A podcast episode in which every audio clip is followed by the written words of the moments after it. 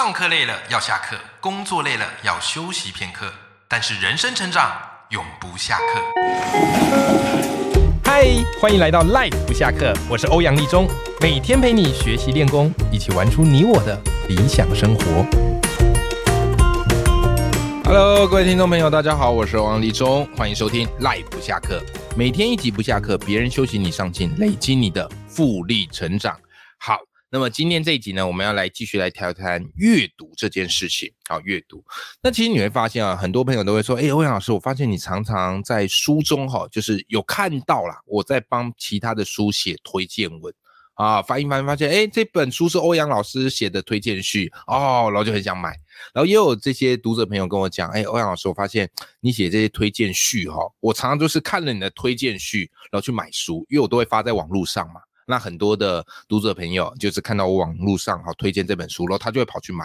然后他说太神奇了，为什么呢？就是因为他平常是不太会去看人家这些推荐序，可看到我推荐序就会情不自禁的想要去买这本书，所以就很好奇，说我到底是怎么切入的，我到底是怎么写的？OK，我觉得这个读者朋友非常会问问题。好，所以今天这一集呢，我特别想来跟大家分享。怎么样写出一些会让人想读的好书推荐文？哦，我不把它当做书评呐，因为书评就是会有正评或者负评嘛。我把它当做是你读到一本好书，你想要分享给别人，你想要让他也因为这本书而受益。老师更希望他真的会去买这本书。我们可以怎么做？好，我们可以怎么做？OK，好，那当然在进入到节目之前，要先来一段工商服务时间。本期节目由爆发阅读课赞助播出。爆发阅读课呢，是由我跟生鲜史书联手合作推出的第二档线上课程。第一档线上课程就是在去年所推出的这个报文写作课，感谢大家支持，好破三千多人购买。那么第二档，我们决定继续的携手合作来。推出这个爆发阅读课，那到目前为止募资期间已经破一千多人购买，非常非常谢谢你们的支持。为什么会想开这门爆发阅读课呢？就是想要重新的帮大家建立一个高效而且可以创造价值的阅读方法。所以在我的这门课程，我会从教你如何选书。你的时间有限，你必须选对书，这个书才可以优化你的人生。好，然后再来呢，就是如何阅读。很多人的阅读就是只是看看过去，或是顶多画画重点，但是我们的阅读是有策略的阅读。好，比方说怎么用三色笔交错在里面写这个阅读笔记，以及用五色标签贴快速的把书里做整理，让书以后成为以后你可以用得到。探囊取物的这样的一个知识随身硬碟，再来我也会教你如何去写书评，好，怎么样写书评比较容易得到读者的青睐，或是出版社的注意，进一步让你有更多的业外收入或是合作的机会。好，再来我也会告诉你如何说书，啊，说书这一块是我这几年来持续不断的在做的。好，那我发现透过说书，你可以当做是备课，也可以当做是开读书会，好，甚至未来更有机会把它变成。是 podcast 啊，或是各式各样的节目，所以说书是我觉得投报率最高的事情，但是它的入门门槛。对于很多人来讲是望之却步的。好，最后如何透过你这些阅读的方式，把阅读打造成你的商业模式，并且开创你的低风险创业，创造你的个人 IP，输出你的最大价值？我觉得这些都是阅读可以带给你的事情。好，所以爆发阅读课目前已经是在募资的最后阶段了。好，所以如果你在这个阶段买呢，哎，恭喜你，我们有享有募资的优惠价，也就是八折原。价三五零零，募资优惠价只要两千八百块，好不好？好，所以现在买非常非常的划算。好，所以如果你喜欢今天这期节目，也欢迎好，你可以一起来支持我的爆发阅读课。好的，回到我们今天的节目的正题哈，怎么样写出好书推荐序？我现在跟大家分享一下，就是为什么我觉得呃，学会写好书推荐文是这么重要的一件事。好吧，我先从这个点讲起，OK？因为我本身就是一个很爱阅读的人，然后我常常一买书过去啦，常一买书，哇塞，一个月哦，不骗你，至少三五千块，哎，三五千块也不是一笔小数目，对不对？可对于我爱买书的人，我就会情不自禁就去买超级多的书。所以我博客来的会员永远是最高级。我我已经忘了最高级那个叫钻石还是什么，应该钻石会员吧。我每年都是钻石会员，都是最高级。为什么？因为我疯狂买，疯狂买。所以后来有一次哦，我就有一个突发奇想，我就想，哎。如果有一天出版社会主动寄书给我，哎，我就不用花那么多钱一直在买书啊，毕竟也还有家要养啊，对不对？好，然后你知道吗？网络就是我的许愿池啊。然后当我有这个念头之后，哎，我突然另外一个想法就出现了：如果要让出版社送我书，那我是不是要做一些什么事情让出版社注意到我？所以后来呢，各位观众朋友，各位听众朋友，我就开始有意识的一直写。然后我就开始有意识的一直写文章，然后都是写各式各样的推荐书的文章。哦，我通常就是好书我才会推荐，不好的书我就不会特别还要写文，然后去编它，然后去测它。我不会做这种事情啦。就是我觉得你自己读到不好书，浪费自己的时间就够了，没必要再浪费一次时间还要写一篇文去骂他。所以我通常都是会写我觉得读了有收获的书。好，这我个人习惯。好，我个人习惯。好啦，我就在网络上开始写写写写写。各位，你知道吗？神奇的事发生，写久之后，开始有很多出版社邀约我，跟我说：“哎，欧阳老师，我们呃最近出了一个什么样的新书啊？这本书我觉得你可能会喜欢，不如这样，我寄一本书给你，如果你喜欢，你再帮我们写点推荐好吗？”哇，对我而言，我当然很雀跃、很开心呐！收到免费的新书可以读，哎，对于我这种爱读、哎爱书成痴的人来说，哇，这个绝对是一个很棒的。这个什么很棒的礼物，好，所以那时候后来我很多的书就是已经是免费，出版社他们就会固定寄，他们一定就是有一票呃会寄书的名单呐，就知道这些人他可能是在阅读这方面啊会帮忙推波助澜的，好，所以他就会定期寄给我。后来有些他也没问我，就是就寄给我，我说哎那当然也 OK 啊，好，所以我就开始读开始写。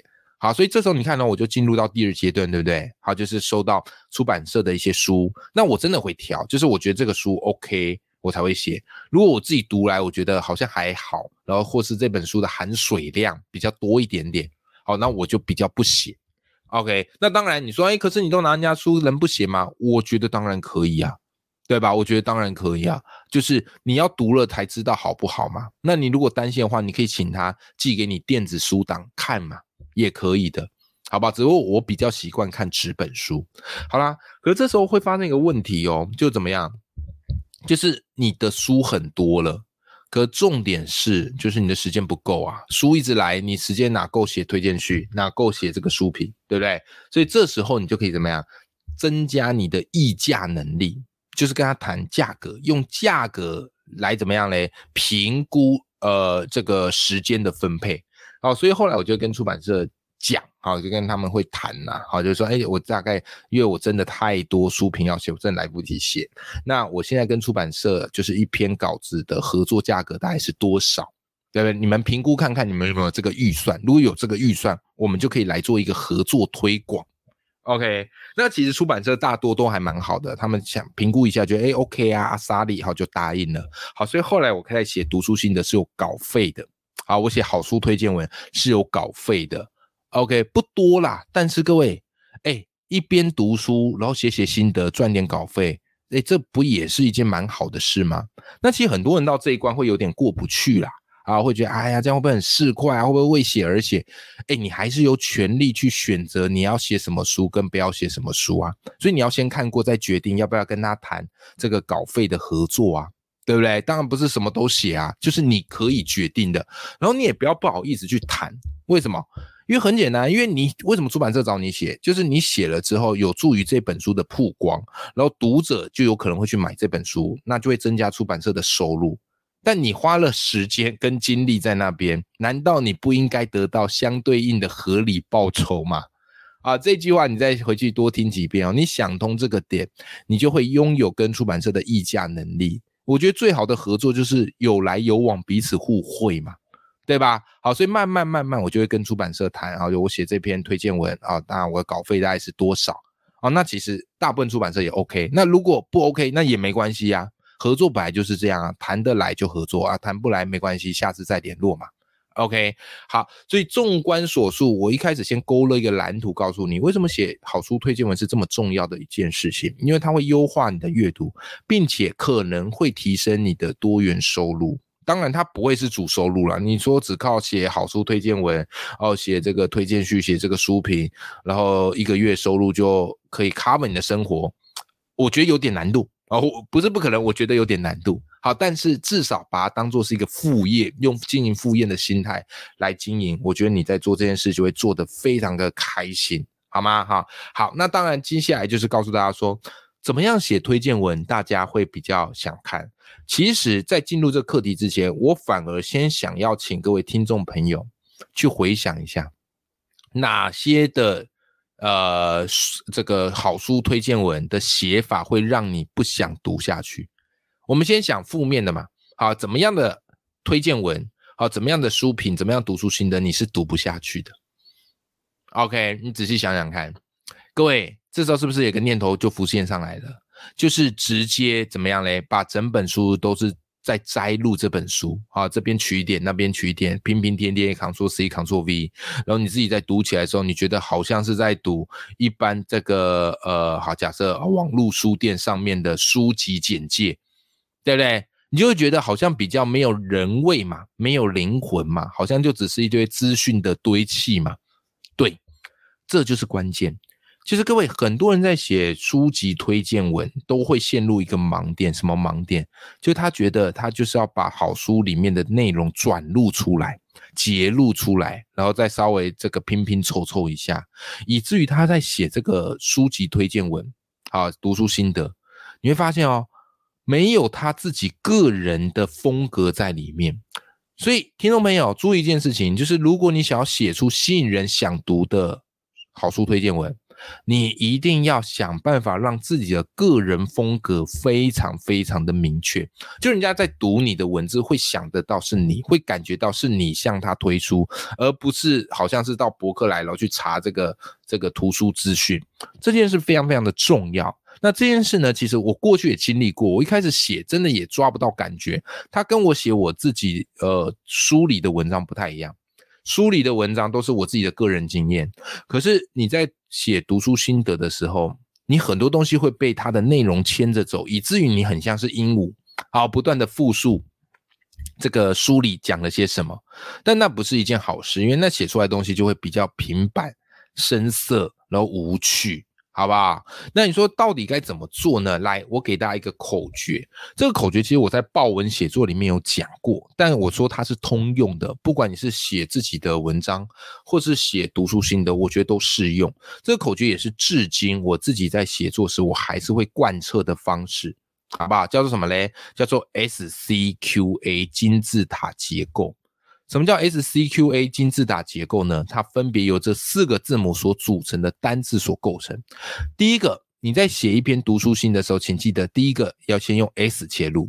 这个 S 好叫做 story，也就是故事啊，也就是故事。就是不管你怎么写，你一开始不要直接写这本书在讲什么，因为这样写就会很无聊。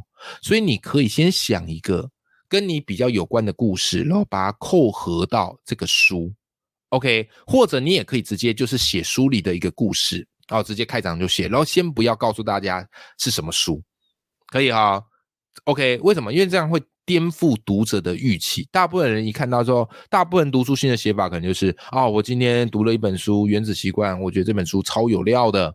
对不对？那这样写法很无聊啊，就开门见山呐。所以你可以先用一个故事来做铺垫，那故事通常是一个最好的钩子，会吸引人不断的想要读下去。好，再来 S C 嘛，第二个叫 C，C 就 complication，则是冲突。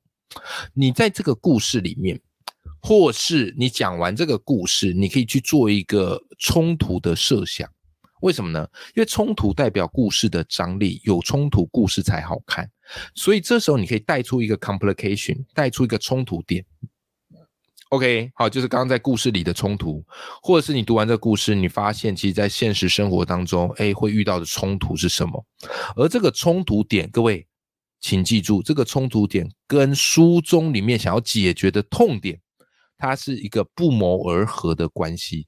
好，这个我们把它称之为叫做 complication。好，在第三个，好，第三步叫做 Q，Q 叫做 question，question 就是问题，就是你要提出问题。为什么呢？这个我们叫做提问式写作。你会发现哦，如果常读文章的读者，你会发现我很喜欢不断的对读者提问，或是像是用你的这样的一个人称对你来做提问。原因很简单。你看，我们在听演讲或者我们在上课的时候，什么时候我们会专注？就是老师对我们提问的时候，台上讲师对我们提问的时候，对不对？但是在写作上也是一样啊，就是如果你都是在讲自己的，你没有对读者去提问，你很难去抓读者的注意力，读者的注意力协调就会不断的哒哒哒哒哒哒哒哒往下扣。所以这时候我们要试着做一些 question 来做一些提问。好，所以你可以把这个书中最重要的一个点。来做一个问题设计，好，然后来做一个提问，让大家意识到这件事情真的很重要。好，再来做一个叫做 answer，好 A 嘛，answer 也就是解答。好，解答什么意思呢？你刚刚前面不是有个提问吗？那么接下来你就要用解答，好，来解决你上面的问题。而这个解答往往都是书里面所提到的重点，那你也不用讲太多，最好就是讲三点左右。好，针对这个问题，要书里给了三个解方，或者书里有讲了三件事，我觉得挺有道理的，有没有？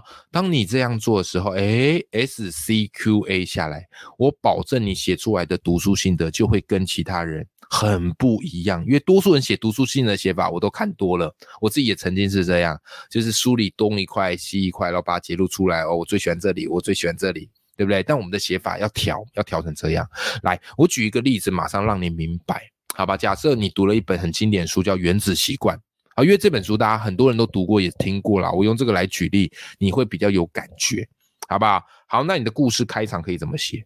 你不要直接写，你看《原子习惯》嘛，你可以先扣合到自己的生命经验。所以以我为例，我可能写就是，很多人常问我说，如何天天写作？每次自己要写作的时候，都是记不住时间，会觉得好烦好累，对不对？好，你看，我先用一个个人的经验来做开场。好，再来第二个 complication 冲突。好，那后来我才发现，其实这些人他们遇到最大的问题，不是他们不会写作，而是他们觉得自己没有时间写作。各位读者朋友，是不是也说中了你的点呢？你看，这是我带出冲突，或者是觉得自己没时间写，好吗？好，再来哈，还破音。第三个 question。所以这时候有一个关键点就出现，重重点就出来了。很多时候不是我们不会，而是我们不知道该怎么维持。所以养成习惯是不是也是我们必须要去提升的一个能力呢？有没有？那至于要怎么样才可以有效的养成习惯，才不会半途而废呢？Question 带出来，Question 带出来。好，再最后 Answer 给解答。对不对？好，最近刚好我读了这本书，叫做《原子习惯》，书里完美了解答了我们这样的一个困惑。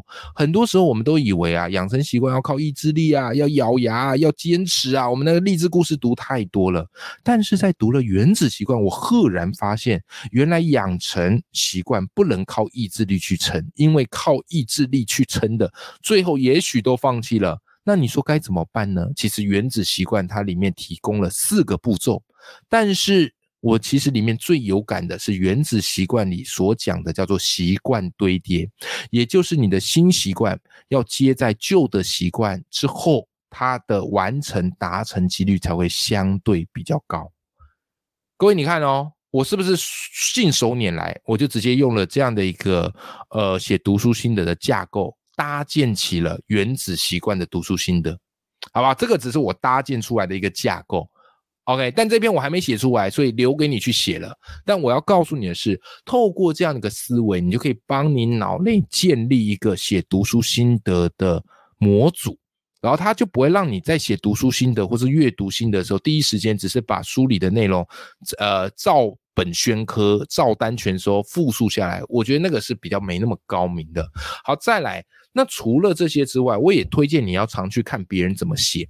这件事很重要，我常大量去研究别人怎么写，推荐你几个我觉得他们读书心得写很棒的啊，那当然，也许很多人写很棒啊，但是我只就 我比较熟的朋友，然后常看的，好不好？如果有些这个很厉害的作者啊，写读书心得写的很棒，你也可以推荐给我。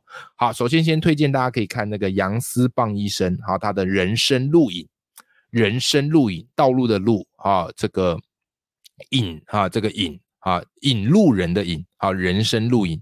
那这本书呢，就是斯邦医生他写了二十八本。好，对于他人生启发很大的书，然后他写帮等于有点像是帮他做一个推荐。